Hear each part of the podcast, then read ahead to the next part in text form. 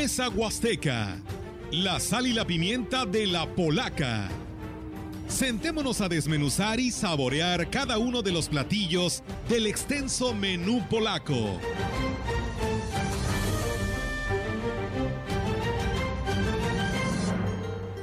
¿Qué tal? Muy buenos días, gracias por continuar con nosotros en esta edición número 31 de Mesa Huasteca, saludándolos desde esta cabina de CB La Gran Compañía. Saludo también nuevamente a nuestros compañeros eh, Víctor Trejo, Rogelio Cruz, está acompañándonos ya en la página de Facebook nuestro compañero Roberto y por supuesto Olga Lidia Rivera, que pobrecita hoy es un día complicado para ella porque pues tiene que también verlo del próximo noticiero a la una en la tarde, pero ya está aquí incorporándose con nosotros. ¿Cómo amanecieron muchachos? Muy buen día. Hay muchas dudas, muchas preguntas en torno al regreso a clases presencial. ¿Qué tal? Muy buenos días. Buenos días a todo nuestro auditorio y bienvenidos a, Mesa Huasteca. Buenos días a todos. qué, qué gusto que esté acompañándonos. Y bueno, hoy un tema bastante interesante, ¿no? Eh, y que pues está muy, muy de moda, ¿eh? Y creo que eh, es, es, importante que usted se quede porque eh, pues tiene, tiene que ver precisamente con este tema de actualidad que es el regreso a las clases, que son todo, este, todo este ambiente que rodea a este regreso a clases en una situación tan difícil como la de la pandemia que estamos atravesando. Rogelio, buenos días. Hola, buenos días. Eh, yo pensaba que de repente Olga dijo, no voy a participar, no, porque aquí está. Pero es, es la más chambeadora de la empresa, ni modo. Eh, eh, dijo, imitada más nunca igualada. Oiga, por cierto, hoy vamos a tener de invitados al profesor Juan Evaristo Valderas Martínez, él es el secretario general del Consejo de Participación Social en Educación de la Secretaría de Educación de Gobierno del Estado, él va a estar vía telefónica y aquí en vivo, eh, agradecemos muchísimo su presencia, que nos haya compartido una parte de su tiempo para platicar con nosotros al profesor él, él, es el profesor Victorino, Victorino Seferino Antonio, él es de Educación Indígena él viene por parte de la Unidad Regional de los Servicios Educativos de la Huasteca Norte para conocer en términos locales cómo se están preparando para este regreso a clases presenciales que se anunciaba a mitad de semana. Profesor, nos da mucho gusto saludarlo. Muy buenos días. Eh, muy buenos días. Gracias por la invitación. Este, estamos aquí presentes para ver qué podemos eh, eh, aclarar sobre este tema. Pues bueno, muchachos, hay muchas preguntas y cuestionamientos en la gente, sobre todo los padres de familia, con respecto a cómo va a ser este regreso a clases. Por ahí, Víctor, la titular de la Secretaría de Educación eh, a nivel federal, eh, Delfina, daba a conocer los 10 puntos eh, del protocolo del regreso a clases, puntos que obviamente se tendrán que estar siguiendo por parte de los padres de familia, de los alumnos, de los propios maestros, para garantizar que no se dé el contagio de coronavirus. Así es, efectivamente, y, mire, eh, en ese sentido, ella eh, mencionó este protocolo sanitario eh, y habla del Comité Participativo de Salud de cada escuela, de los filtros de salud en casa, escuela y salón de clases, hace mención también del lavado de manos, del uso del cubreboca, de la sana distancia, del uso de espacios abiertos para las actividades importantes, las actividades grupales importantes en las escuelas, la cancelación de ceremonias y reuniones y también, por supuesto, los avisos de COVID-19, cursos de apoyo socioemocional con eh, apoyo del Instituto Mexicano del Seguro Social y por último, y algo que ha llamado mucho la atención, esta carta compromiso de corresponsabilidad. Los padres de familia deberán firmar la carta compromiso donde aceptan que sus hijos vayan a clases presenciales Además deberán enviarlos con cubreboca y gel. El protocolo presentado no contempla por ahora la reducción del número de alumnos por aula ni divisiones de clases por grupos pequeños. Y esto nos pone en perspectiva, ¿no? Estas medidas que se dictan desde la Secretaría de Educación Pública a nivel federal, porque, eh, bueno, eh, entonces eh, queremos saber qué es lo que va a pasar, qué es lo que va a suceder eh, sobre todo en estos momentos, Ofelia, eh, estimado auditorio, que estamos en, una situación comprometida. Usted acaba de escuchar el número de casos que se dan en Ciudad Valles concretamente, y creo que esa sería la primera, la primera interrogante que habría que plantear. ¿Cómo va a ser el regreso? ¿Qué seguridad hay para los pequeños? ¿Qué garantía hay de que eh, esta, esta nueva variante que nos está atacando no va a, incidir de manera negativa y no vamos a empezar con un contagiadero en las escuelas. Mire, yo precisamente para hablar de todas estas, eh, encontrarle respuesta a todos estos cuestionamientos, eh, se suma a esta mesa huasteca ya el profesor Juan Evaristo Valderas Martínez, secretario general del Consejo de Participación Social en Educación de la SEGE, a quien le agradezco mucho, profesor, que nos dé este espacio para poder platicar con usted y, bueno, enterar a los padres de familia cómo estará este regreso a clases, particularmente aquí en San Luis Potosí. Muy buenos días. Buenos días, Ofelia. Yo agradezco mucho la eh, este medio de comunicación con, con toda la comunidad educativa de la tan querida y, entrañable Huasteca Potosina, a ti, Ofelia, a Olga Lidia, a Rogelio y a Víctor. Muchísimas gracias por darnos esta oportunidad de dirigirnos a, a nuestra sociedad huasteca es tan querida para nosotros. Le comento que también nos acompaña hoy aquí en cabina el, profesor Vitorino Seferino Antonio, él es de Educación Indígena y viene por parte de eh, la Unidad Regional de Servicios Educativos, profesor. Un saludo, un saludo a mi querido amigo, maestro de, la URCE, y qué bueno, qué bueno que está en contacto en este tema ahorita pues tan eh, debatido y analizado del regreso a clases presenciales, Ofelia. Hay muchos cuestionamientos en torno a esta confirmación a mitad de semana del regreso a clases presencial en San Luis Potosí. ¿Cómo se va a estar dando esto y qué avances se tienen ya en la organización, profesor?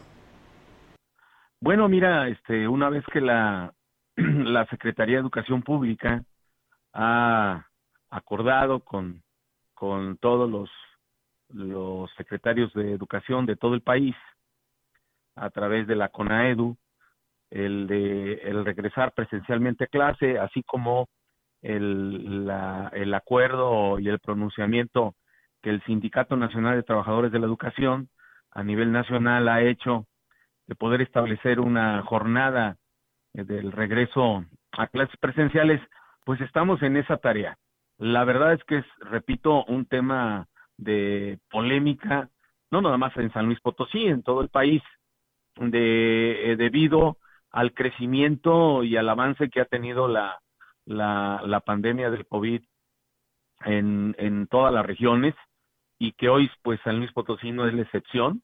Estamos en semáforo naranja y desafortunadamente por el crecimiento de los mismos pues casi estamos en el semáforo rojo. Ante esta circunstancia, primero garantizar que eh, el tema del regreso presencial pues es un tema de, de, mucha, mucha eh, importancia en este momento para las autoridades estatales que somos nosotros, para la Secretaría de Educación del Gobierno del Estado y para la con el apoyo de la Secretaría de Salud. Primero, para eh, quedar muy claro, eh, vamos a regresar al, al, al ciclo escolar 2021-2022. Eh, el primer aspecto fundamental que hay que analizar y poner sobre la mesa es que es un regreso eh, paulatino, ordenado, eh, cuidado, eh, algunos le han llamado cauto, y que va en el sentido de la voluntad propia que haya de los padres y madres de familia de este regreso a clases presenciales. Aquel padre de familia que no esté de acuerdo en el regreso de su hija, de su hijo a clases presenciales, pues definitivamente se le va a respetar. el, el, sistema o la estrategia que se va a utilizar es el sistema híbrido, corresponde al poder tener clases presenciales para aquellos que sí acepten en la carta compromiso de la familia, de, de los padres de familia o tutores, de que su hija o su hijo regrese a clases presenciales. Aquel que no lo haga, eh, se continuará con el sistema en línea a distancia para aquellos niños y niñas que no lo hagan. Yo aquí quiero eh, establecer dos, dos puntos importantísimos. El primero, esta pandemia ha llegado desafortunadamente y tristemente para quedarse en el mundo, no va a desaparecer pronto, según la información que tenemos de las autoridades de salud y, y desafortunadamente pues esto nos impacta en el desarrollo económico del país y en el desarrollo social que, que tiene nuestra, nuestra sociedad mexicana. Y, y en ese sentido, tenemos que empezar a reconocer, a sensibilizarnos y a concientizarnos cómo convivir con esta pandemia. Hemos eh, estado siguiendo el famoso sistema de criterios del semáforo, de la semaforización, el verde, el, amarillo, el naranja, el rojo, y nos hemos quedado en esa parte. Pero hoy debemos de preguntarnos y debemos de actuar de cómo aprender a convivir si siempre vamos a estar en semáforo en rojo. Definitivamente el desarrollo económico social del país no se puede detener. Y ante esto, nosotros como sociedad, y esto es un llamado a todos, eh, con todo respeto, eh, hacer un análisis personal y desafortunadamente pues nuestra vida ha cambiado y debemos entender los padres y madres de familia y toda la sociedad cómo aprender a convivir con un criterio protocolario del semáforo en rojo. Si siempre vamos a estar en rojo, desafortunadamente, por el cuidado que no hemos tenido en este manejo de la pandemia, pues eh, eh, esta circunstancia de la educación es fundamental y elemental. Hoy nuestras niñas y nuestros niños, adolescentes y jóvenes, pues están pidiendo a gritos regresar a clases presenciales. ¿Por qué motivo? Porque definitivamente, y, y lo debemos dejar claro, nuestros niños, nuestros adolescentes son nuestros maestros de vida y ante esta circunstancia ellos eh, tienen ya un sentido socioemocional en sus hogares de fastidio, de incomodidad, de desesperación, de frustración. Hemos hecho eh, algunos análisis de encuestas y una inmensa mayoría de nuestros estudiantes pues están en esa en esa situación y por eso el regreso presencial. Pero también ante esa situación socioemocional pues debemos de anteponer la seguridad. Ante ello el estado nosotros mismos a nivel de, de la Secretaría de Educación y de las instancias de apoyo estamos ahorita en el proceso de organización de este regreso presencial voluntario, cauto, ordenado, con el apoyo de los padres de familia que consideren que, hay que regresar presencialmente a clase. A nadie se va a obligar a regresar a clases presenciales. hablo de, de los alumnos, de las alumnas. Y nosotros como Secretaría tenemos la responsabilidad de ofrecer el servicio educativo. Para eso hemos sido este, constituidos y creados en todo el país y en, nuestro estado, de poder eh, tener las, eh, las condiciones eh, necesarias para ello. Tenemos un porcentaje de escuelas que carecen de agua, que no tienen la, quizás las condiciones completas, y en ese proceso estamos ahorita. A aquella escuela que no tenga agua, que no tenga la garantía de ofrecerle eh, la aplicación de los protocolos que la próxima semana vamos a, dar a conocer, eh, pues definitivamente pues no podemos entrar al sistema presencial. Eh, es decir, eh, las escuelas que cuenten con agua, que tengan las condiciones, que los padres de familia acepten que su hijo regrese presencialmente y la seguridad del entorno comunitario, pues nos va a permitir ese regreso presencial pero eh, reitero, a, a, a, ningún alumno, alumna, eh, ni padre de familia se le va a obligar a que su hijo regrese presencialmente a clase. Este es un llamado.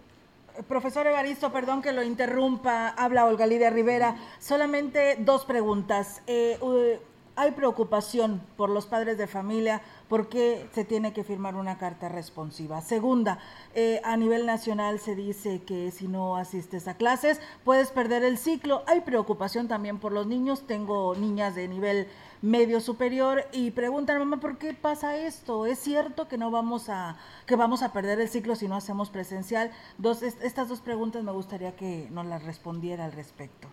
Bueno definitivamente la última pregunta pues es totalmente falsa. Este, eh, vuelvo a repetir, el sistema estratégico eh, que vamos a implementar va a ser híbrido, aquel alumno, alumna que no acepte ir presencialmente a clase, eh, seguirá con las clases en línea eh, y no va a perder el ciclo escolar. O sea, eso es el, la primera aclaración. No, no, no, absolutamente en ese sentido. Y segundo, la carta compromiso, pues es una carta de aceptación, porque no hay ninguna obligatoriedad a que la carta la firmen los padres de familia eh, de manera presionada, no. Aquellos que acepten que su hijo o su hija vaya, firmarán esa carta compromiso. ¿Por qué la carta compromiso? Primero porque es una aceptación voluntaria de ese regreso presencial y segundo porque implica un compromiso desde el momento en que su niña, su niño, eh, adolescente o joven sale del hogar. Eh, recordemos que los protocolos que hemos estado aplicando desde la experiencia anterior que tuvimos, ahora del 7 eh, de junio al 9 de julio, eh, todos los padres de familia firmaron la carta compromiso y se condicionaron de manera voluntaria eh, y humana a que desde el hogar iban a checar como primer filtro el estado de salud de su hijo, el segundo filtro es el ingreso a la escuela y el tercer filtro es en el aula. Entonces, en ese sentido, la carta compromiso no es obligar, ni coaccionar, ni presionar al padre y madre de familia para que lleve su hijo a clase. Maestro, eh, ¿no eh, sería muy complicado, y lo digo porque usted es de profesión, eh, que tuviera que partirse en dos el mentor que da clases presenciales y virtuales? Porque habrá que recordar que el estrés también es, un, es una situación que nos pone expuestos, válgame la repetición, a la pandemia. O sea, ¿cree usted que el maestro pueda con esa doble función? definitivamente sí. Yo creo que hoy el, el, el, mundo ha cambiado y, y los maestros somos los primeros en entender que hoy ya no somos nada más maestro de aula, somos maestros integrales. Necesitamos abrir el mundo al poder manejar la tecnología, al poder manejar una educación personalizada en las dos líneas, en la presencial y en la virtual. Y en ese sentido estamos. Por eso el, compromiso que hay de parte del Sindicato Nacional de Trabajadores de la Educación es concientizar y sensibilizar al maestro y para ello pues también tenemos que acercarle también herramientas eh, de carácter en su preparación de atención y también en, el carácter eh, material. En ese proceso estamos. El, repito, eh, esto de la pandemia desafortunadamente eh, nos perjudica, nos entristece, pero también abre una situación de, de, que hoy como servidores educativos, hoy tenemos que abrirnos a que eh, debemos de alcanzar el, el, el mundo que está por delante y que la tecnología es una herramienta fundamental que, que, aunque nos cueste, nos duela, nos, como eh, dijiste aceptadamente, nos estrese, debemos de buscar el, el, cómo poder atender a alumnos en línea y a alumnos presenciales. Ya lo hicimos. Hay muchos compañeras y compañeros maestros que en este, eh, en este periodo eh, que hemos tenido de la pandemia lo hicieron, lo hicieron hasta horas extraordinarias. Eh, no nada más de las de las seis, siete horas de, jornada normal, sino que lo hicieron hasta las 24 horas del día y que si bien es cierto fue una carga extraordinaria, también muchos maestros y maestras hemos aprendido a que hoy el mundo ha cambiado, que esta pandemia desafortunadamente nos lleva a otra línea de trabajo que, que tenemos que prepararnos para ello. Eh, profesor, buenos días. Le eh, habla Víctor Manuel Trejo. Yo tengo una, una serie de interrogantes en, en, esta circunstancia que estamos viviendo eh, al plantearse el regreso a clases presenciales. La primera de ellas, ¿no habrá un mejor momento para regresar a clases de manera presencial? dicho esto en virtud de que estamos atravesando por una, un pico muy alto en la cuestión de los contagios y definitivamente las noticias que llegan del exterior y de algunas otras partes del país indican que son precisamente los menores quienes en esta ocasión son susceptibles a ese contagio. Eh, es indudable, por supuesto, que los niños deben eh, regresar a la escuela. Eso eh, creo que todos lo comprendemos y, lo aceptamos. La cuestión es, ¿es el momento? ¿No habrá un mejor momento? Porque pues hacerlo así, según el punto de vista de muchas personas, es aceptar que los contagios van a seguir con la misma intensidad y que pues obviamente los niños van a salir prácticamente a jugarse la vida.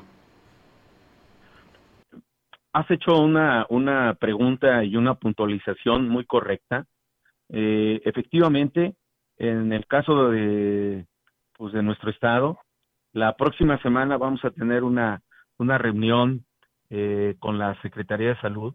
Vamos a hacer un análisis profundo de cómo está el comportamiento de la pandemia, la perspectiva que, que podemos tener de crecimiento o de control o bien de disminución y en ese sentido se van a tomar las disposiciones protocolarias para hacerlas llegar a toda nuestra comunidad educativa.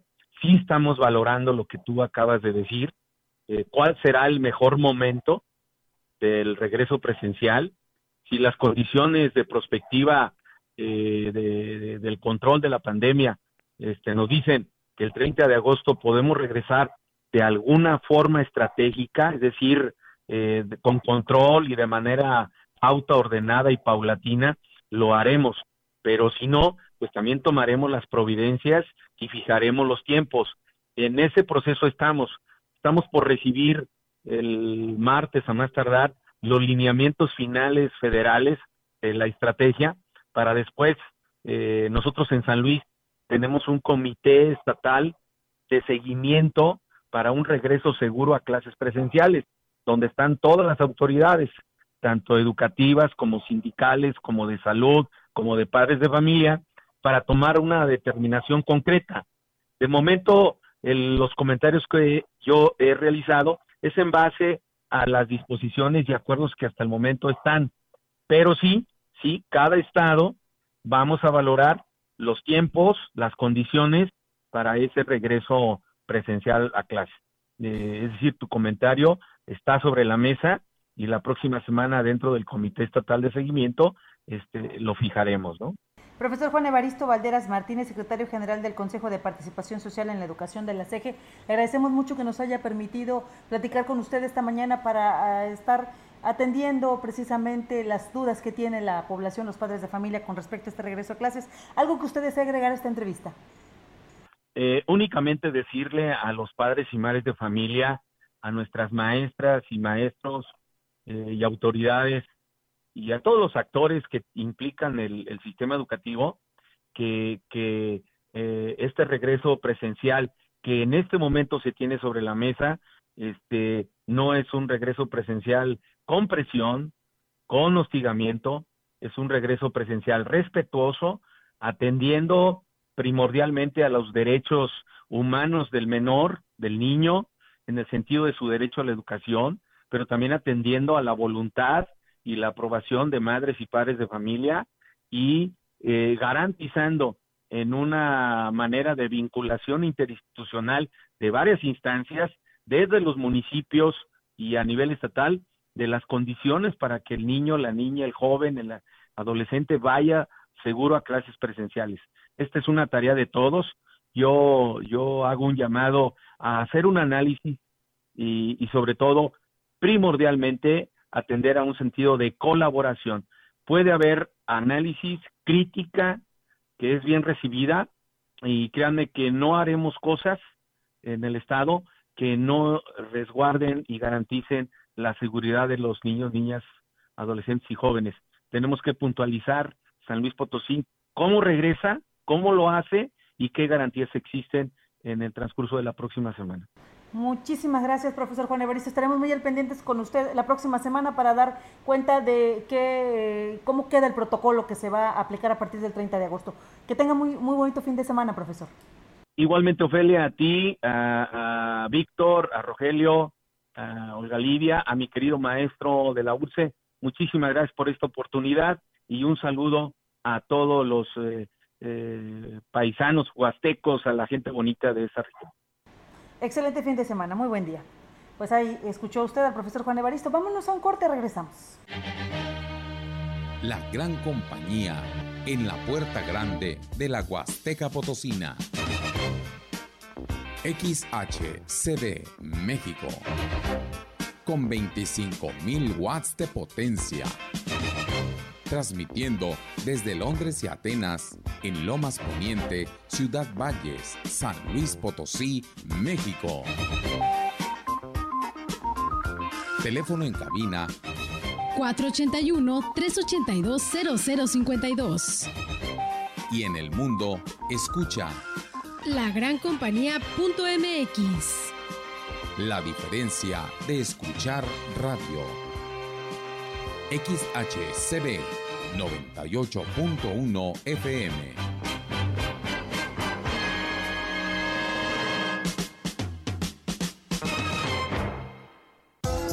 Ven por los consentidos Chedragui. 30% de bonificación en monedero en todas las pastas dentales Colgate. Del 13 al 16 de agosto. Los consentidos Chedragui sí cuestan menos. En Chedragui cuesta menos.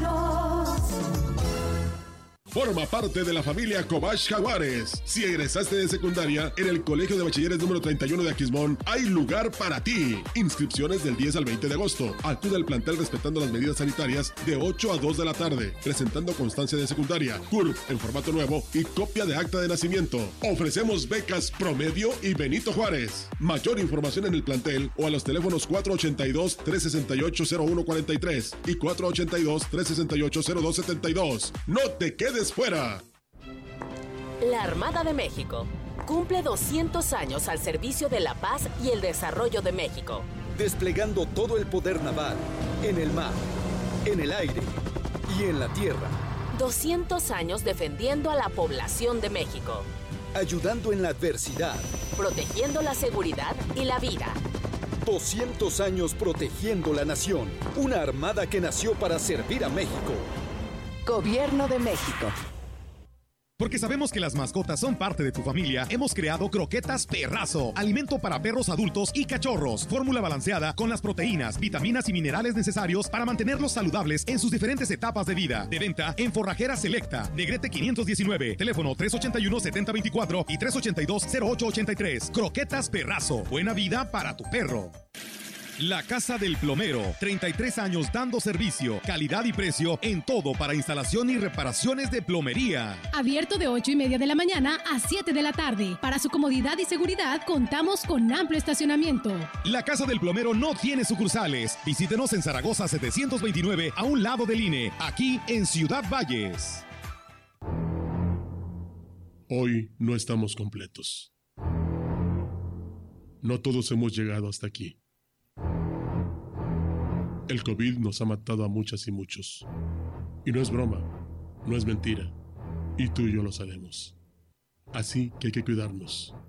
Tomemos las cosas en serio. No bajemos la guardia. No perdamos fuerza. Redoblemos los esfuerzos. Hagamos mejor las cosas y pongamos todos de nuestra parte. El COVID no se ha acabado. El COVID no se ha ido. Y hoy está más fuerte que nunca pero nosotros unidos somos más fuertes. Estamos en naranja, pero no tenemos nada que regresar al rojo. Recuerda, esto no se acaba hasta que se acaba. Alianza Empresarial de San Luis Potosí. En la Cámara de Diputados aprobamos en consenso reformas a favor del país. Como garantizar la seguridad de los turistas. Facilitar accesos al turismo y proceso penal de las y los adultos mayores y armonizar la ley de cultura física y deporte a favor de las y los discapacitados, así como el acceso en compañía de perros de asistencia. Legislamos por un mejor México para todas y todos. Cámara de Diputados, Legislatura de la Paridad de Género. Y bien, amigos del auditorio, pues seguimos aquí en Mesa Huasteca, aquí a través de eh, este programa del 98.1. Y bueno, pues saludamos con mucho gusto, como todos los sábados bueno, aparte de que toda la semana lo tenemos, ¿verdad? Eh, a nuestro amigo el licenciado Gallo, pues bueno, lo tenemos vía telefónica desde San Luis Capital en esta mañana. ¿Cómo estás, Gallito? Muy buenos días. Y cosa que agradezco infinitamente, eso de poder estar en mi amadísima Dorada Huasteca Potosina a través de mi casa La Gran Compañía, no solamente los sábados, que ya de por sí sería mucho. Gallito, ¿ya eh, regresaste de vacaciones? ¿Ya, regresaste de las playas de allá donde andabas? A ver, platícanos. Me escapé cuatro días a las paradisíacas playas de, de, Ixtapas y Guatanejo eh, a tratar de, de, descansar, pero a final de cuentas la labor informativa siempre nos obliga a estar eh, pendientes de todo y bueno, pues eso a final de cuentas es, es, por la gente que nos hace el favor de seguirnos, pero sí, no sé si merecidas, pero sí, este, sí un poquito necesarias. Nos dijeron, nos dijeron que en el carro blanco. Oiga, pero deje usted, ¿cuál de los cuatro? Bueno, te perdimos, gallito, ¿nos escuchas? No nos colgó, creo que el carro blanco. Es la tecnología. es que ya cuando empezamos a hablar de los carros blancos ya. Sí, ya, mejor quiso parar el asunto. vamos a establecer Pues bueno, vamos a restablecer. Ayer estuvo ahí conduciendo eh, el informe, el sexto informe de eh, actividades del gobernador Juan Manuel Carreras eh, y que eh, pues por ahí estuvo compartiendo micrófono con alguna otra compañera y que pues bueno, la verdad nos dio gusto verlo. Gallito, platicábamos que ayer te, ayer te veíamos ahí también ya trabajando fuertemente en lo que fue como conducción, ¿no? En el, en el sexto informe del gobernador Juan Manuel Carreras. Así es, al día de ayer, este, ah, nada más les comentaba antes de terminar, en cuál de los cuatro carros me fui a Iztapa, de, broma, porque ahora se habla de que pueden ser cuatro carros los involucrados en atracos por parte de eh, automóviles que dependen del gobierno del estado, del Congreso del estado, perdón, pero bueno, eso lo platicaremos después. Así es, el día de ayer, el día de ayer eh, tuve otra vez el, gusto de que haya sido invitado junto con mi compañera Carla Hernández, eh, eh, conductora de Televisa San Luis, a la conducción del sexto y último informe del gobernador Juan Manuel Carreras y bueno, pues yo creo que esa es la noticia estelar de esta semana aquí en San Luis Potosí. Eh, ayer en el centro de convenciones de la capital potosina, al sur de nuestra ciudad, atrás del Parque Tangamanga, se llevó a cabo este sexto informe de actividades que por la mañana, a las 10 de la mañana, el gobernador del estado, Juan Manuel Carreras, de manera legal, eh, como lo marca la Constitución, presentó su informe de actividades ante el Congreso del Estado, en, ahí en la Plaza de Armas, y a las 7 de la noche estaba anunciado primero al mediodía, pero porque el centro de convenciones también es un centro de vacunación, se cambió para las 7 de la noche. De la gente que estuvo presente, bueno, pues obviamente la gente de su gabinete, su, su equipo que estuvo con él los seis años, eh, invitados representantes de la sociedad civil, empresarios, las cámaras empresariales, la iglesia, eh, rectores de las universidades y también estuvieron presentes funcionarios electos que van a estar en las eh, futuras administraciones, tanto los que entrarán a partir del 15 de septiembre, me refiero a los diputados entrantes, como los alcaldes, algunos electos, los que estarán a partir del primero de octubre, y la, presencia estelar, hay que decirlo, porque al final de cuentas pues también se llevó eh, parte de los reflectores, fue el gobernador electo Ricardo Gallardo quien estuvo acompañando a Juan Manuel a Juan Manuel Carreras.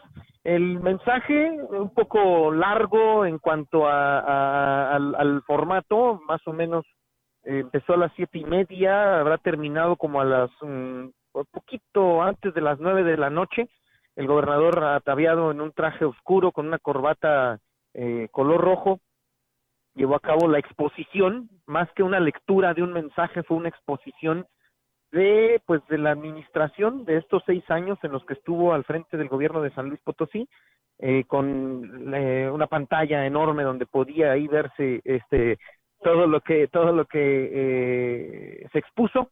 Y pues como siempre emotivo a final de cuentas emotivo al, al terminar su mensaje se le quebró la voz eh, y, me llamó la atención que se le quebró la voz al hacer mención, no, no cuando agradeció a su equipo cercano, no cuando agradeció a su familia, no cuando agradeció a, a, los trabajadores del gobierno del estado que le acompañaron, sino se le quebró la voz cuando habló de su amor por San Luis Potosí. Y yo creo que a final de cuentas, eh, pues no hay, no hay encargo más alto que pudiera tener un potosino que eh, tomar las riendas de su estado, que a final de cuentas, pues no creo que alguien quiera hacerlo de mala manera.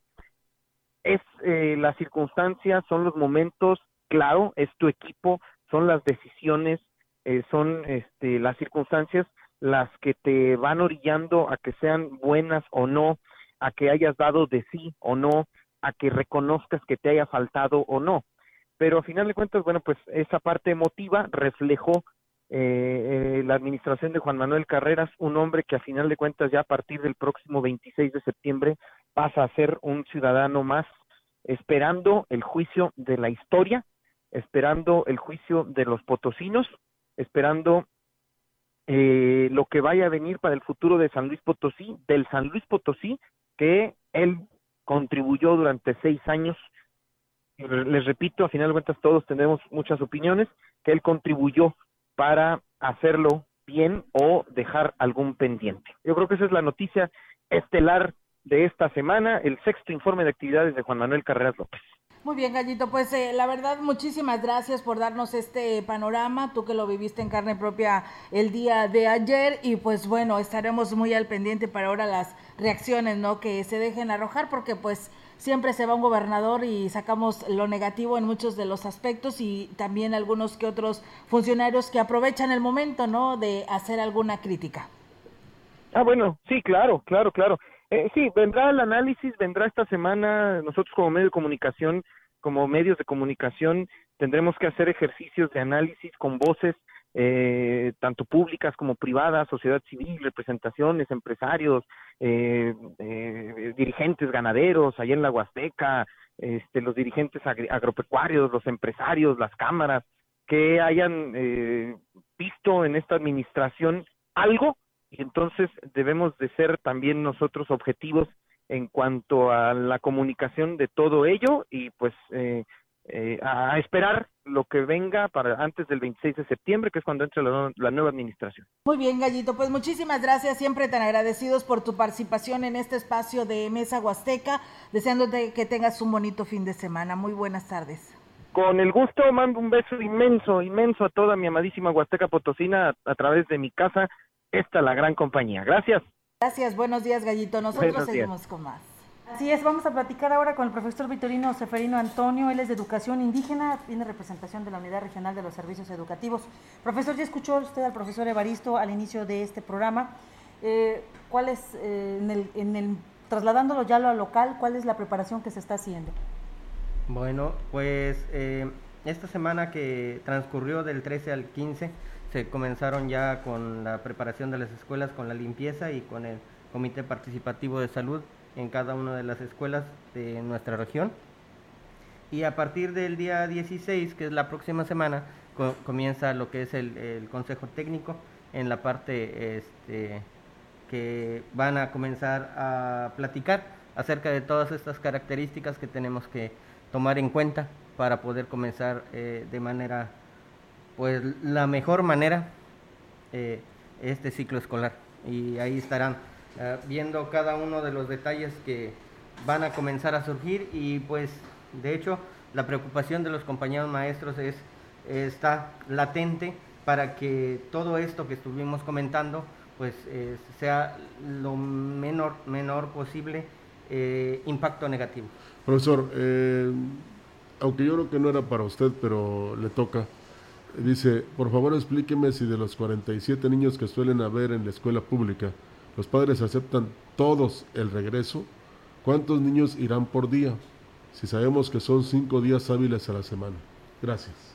Sí, mire, acerca de la cantidad de, de, los presentes dentro de un salón de clases tendríamos que ver muchas situaciones en las que tendríamos que dar prioridad a aquellos niños que están un poquito, que llevan un poco más de retraso, otros que estuvieron pendientes a las clases, y existen varios niveles. Siempre ha sido así, aún en las clases presenciales tenemos a los compañeros, a los niños que con muy poco, poca información o de alguna manera ponen mayor atención, este, captan más rápido que otros que necesitan una personalización en, en sus clases. Entonces, este, también ocurre con esto. Ya verán los mismos compañeros maestros quienes les dan prioridad para la presencia de ellos. Profesor, este, le hacíamos la pregunta, Víctor le hacía pregunta al, al profesor Evaristo. ¿Están los maestros capacitados eh, físicamente, mentalmente, eh, intelectualmente para enfrentar no solamente los dos roles que van a estar llevando de presencial y en línea, sino los demás actividades que desarrollan en su vida normal como maestros, en el área administrativa, el llenado de formatos y todo esto. ¿Qué, dicen los maestros? ¿Qué, ¿Qué platican? Acerca de que se está una preparación en absoluto, probablemente podamos decir que no al 100%. Sin embargo, estamos en un proceso de aprendizaje, nadie estamos aprendidos a trabajar en esta situación de riesgo, sin embargo, estamos haciendo todo lo posible en, nuestro, en nuestras personas.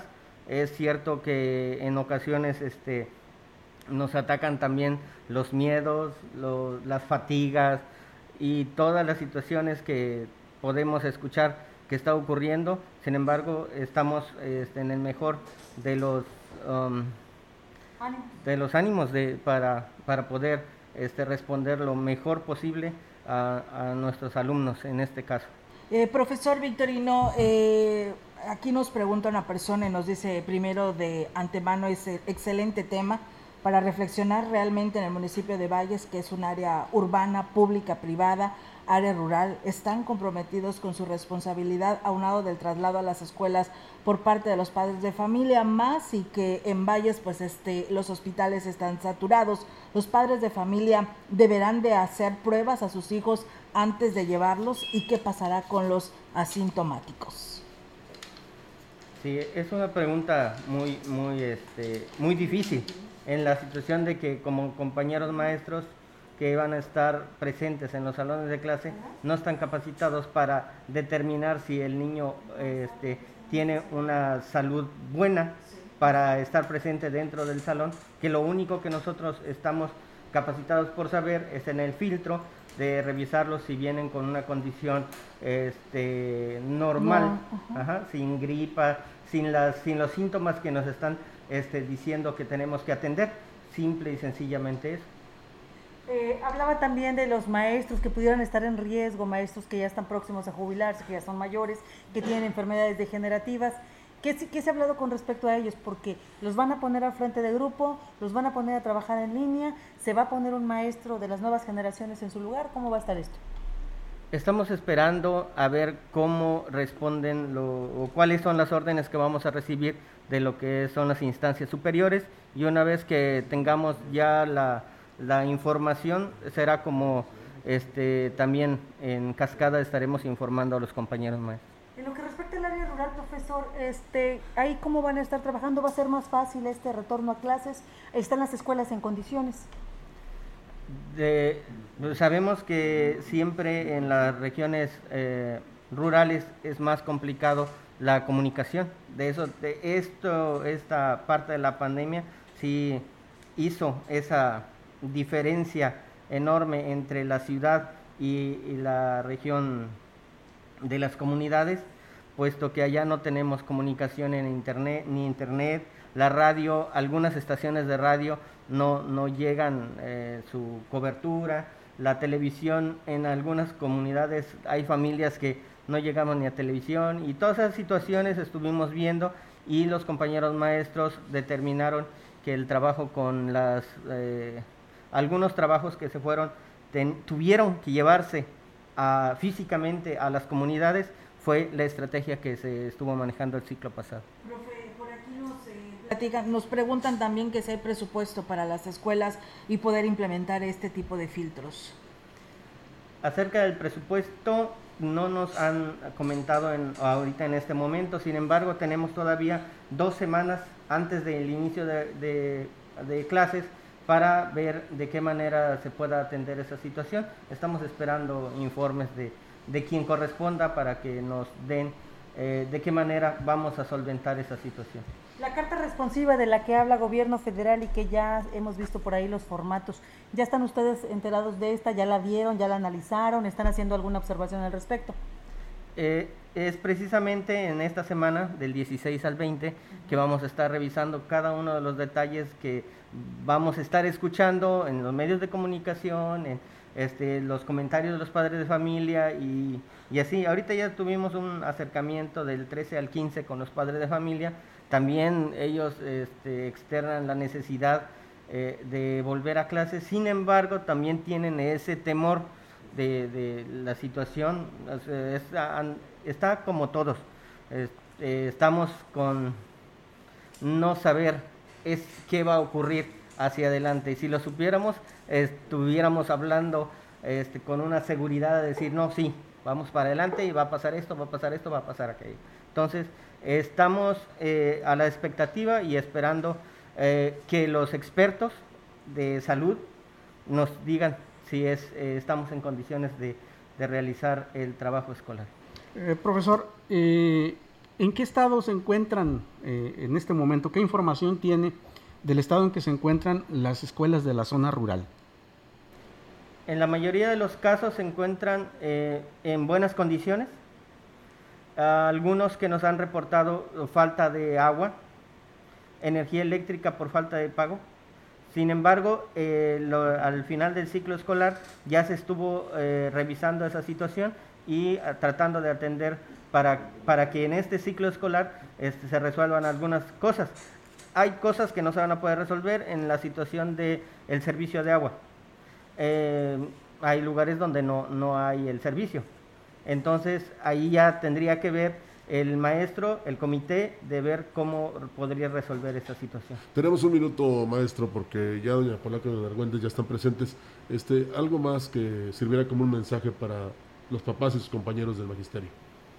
Bueno, este, yo agradezco en primera instancia estar aquí en este, este lugar tratando de, de- de ver eh, este inicio de, ciclo escolar.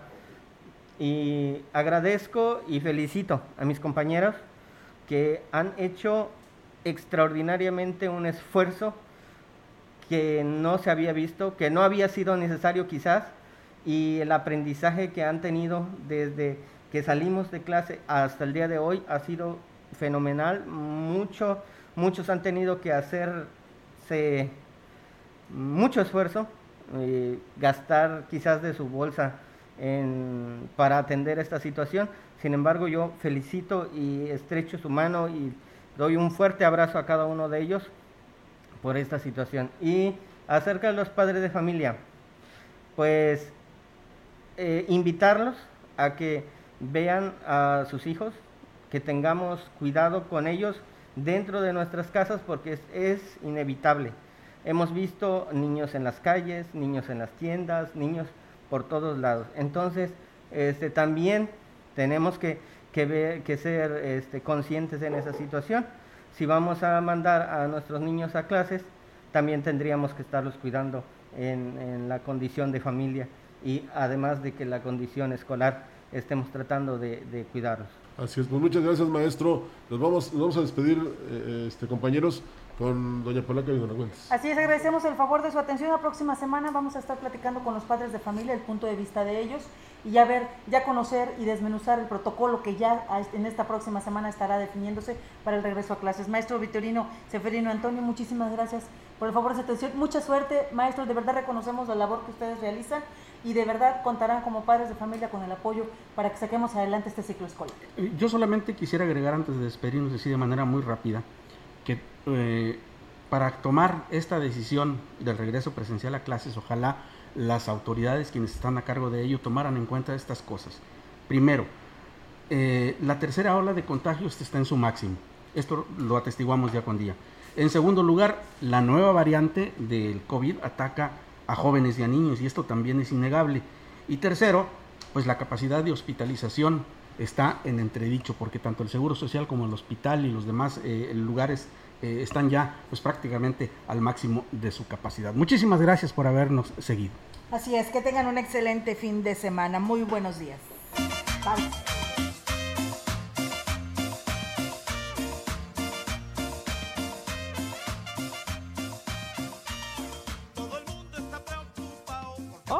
Pero qué bueno que llega, don Argüendes. Ya es bien retardísimo, ¿eh? Y tenemos que hacer el corte de caja. A ver, cuéntamelo todo. ¿Cómo le fue la campaña de vacunación allá en la feria, eh? Cuénteme, ¿a cuántos ciudadanos le facilitamos el proceso de ir a vacunarse, eh? Ándale, ya, saque todo el dinero. Y no se guarda nada, ¿eh? Acuérdese que le di los tiquetes innumerados. Este, este, Ay, ay, ¿cómo, ¿cómo lo explico? Ay, doña Polaca. Ay, pues fíjese que es que pues que sí logramos ganarle a la competencia, ¿verdad? Que por cierto está bien organizada. Pero no contábamos con que iban a llegar tantos rezagados. De esos que creían que la vacuna no era efectiva y ahora ya les anda. Y eso vino a cambiarnos todo el panorama. Y tampoco contábamos con que iba a llegar la superdelegada del bienestar. Y pues eso nos cambió toda la jugada. No, pues ahora sí ya me perdí, don Argüendes. No lo entendí nada, ¿eh? ¿Cómo es eso de que todo iba bien y luego ya no? ¿Y qué tiene que ver eso con mi comadrita, mi amiga única verdadera? La delegada Teresita, ¿eh? ¿Sí me explica, por favor?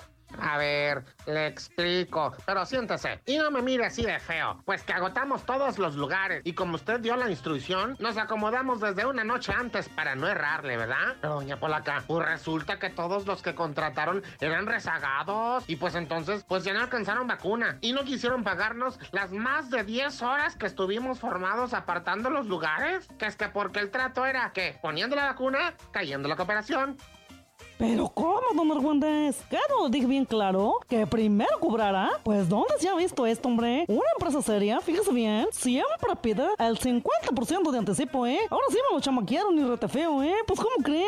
Ay, don Argüendes, pues ¿y dónde vamos a pagar los gastos de operación? ¿Quién nos lo va a reponer, hombre? Y no les dijo que ya habíamos gestionado más vacunas para el viernes para que todos los que no habían alcanzado pues se pudieran vacunar. Ay, pues sí les dije, pero ahí es donde la competencia se puso bien lista y todavía no confirmaban otro día de vacunación, doña Polaca, cuando ya estaban formados. Y pues claro, ahí es donde perdimos el liderazgo y la posibilidad de ofrecer apartar el espacio, porque ya habían contratado a los otros. Y eso que les ofrecimos descuentos y trato preferencial y toda la cosa, ni así, fíjese. No, hombre, ni la soleada. Mire nomás, ya perdí mi color europeo. No lo digo. Ay, no puedo creer lo que me dice. Ya ni nosotros acá en el Gómez Morín. Rapidito, miren, nos organizamos todos. Y aunque sí nos llevamos a verdad todo el día, porque sí estaba medio lento el asunto, sacamos adelante la campaña. Ya le expliqué que no fue mi culpa. Ay, fue la mafia del poder, doña Polaca.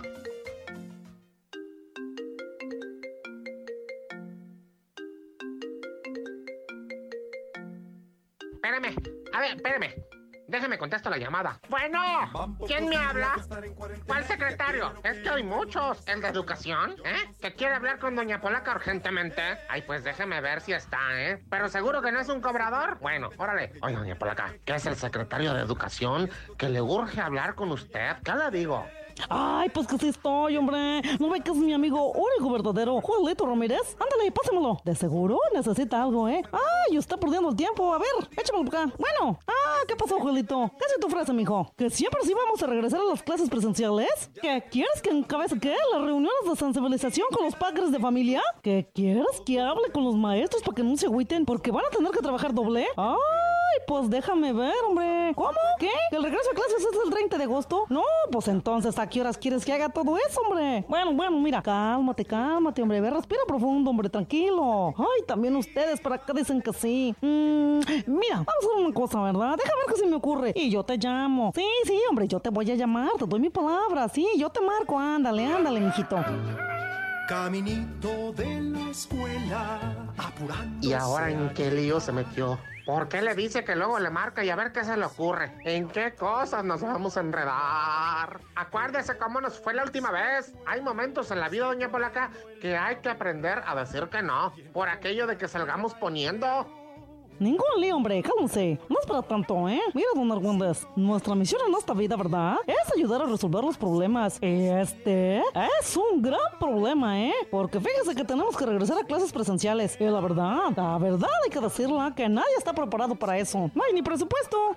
Eh, tenemos Kimosabi. Pues eso es problema de la Secretaría de Educación y del sindicato y de los padres de familia, que a final de cuentas son los que van a tener que apoginar con la lana para la limpieza de las escuelas y de todo lo que se va a necesitar para los filtros. Y pues yo no quisiera estar en los zapatos de los maestros, ¿eh? Porque ¿cómo le van a hacer para atender a los alumnos en las escuelas y a los que les tengan que dar clases en línea? ¡Ay, no, Dios santo! ¡Ya me estresé! Yo no quiero regresar a la escuela. Mm, pues no lo había visto desde ese punto de vista, don Argüentes. Pero mire, tranquilo, tranquilo, ¿eh? Las autoridades nunca se equivocan. Y si lo hacen, ay, pues vuelven a dar órdenes. Acuérdese de eso, ¿eh? Usted, mire, tranquilo. Aquí se nos va a ocurrir algo. Total, ni que fuera tan complicado. Mire, nomás es cuestión de organizarnos, ¿verdad? Y tener a quien echarle la culpa en caso de que se disparen los casos del coronavirus. Ah, pues mientras piensa en eso, mm, bueno, también échele tantito cerebrito para ver qué se le ocurre hacer con esta cuenta que hay que pagar. Porque los chicos que contratamos para que apartaran lugares para vacunar exigen su pago, además del pago de sus viáticos y prestaciones de ley. ¿Eh? ¿Salieron bien listos? ¿Qué? ¿Qué cosa? ¿Qué es eso? ¿Qué dice o qué? Ay, don Argüendes, pero ¿cómo se le ocurre? ¿Y yo de dónde, hombre? ¿Prestaciones de ley? Ay, no, si solo trabajaron unas horas, ¡qué barbaridad!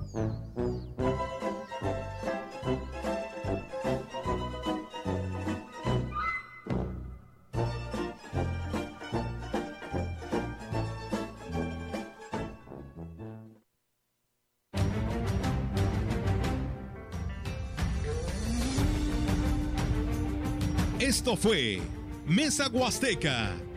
Acompáñenos la próxima semana con otro menú polaco.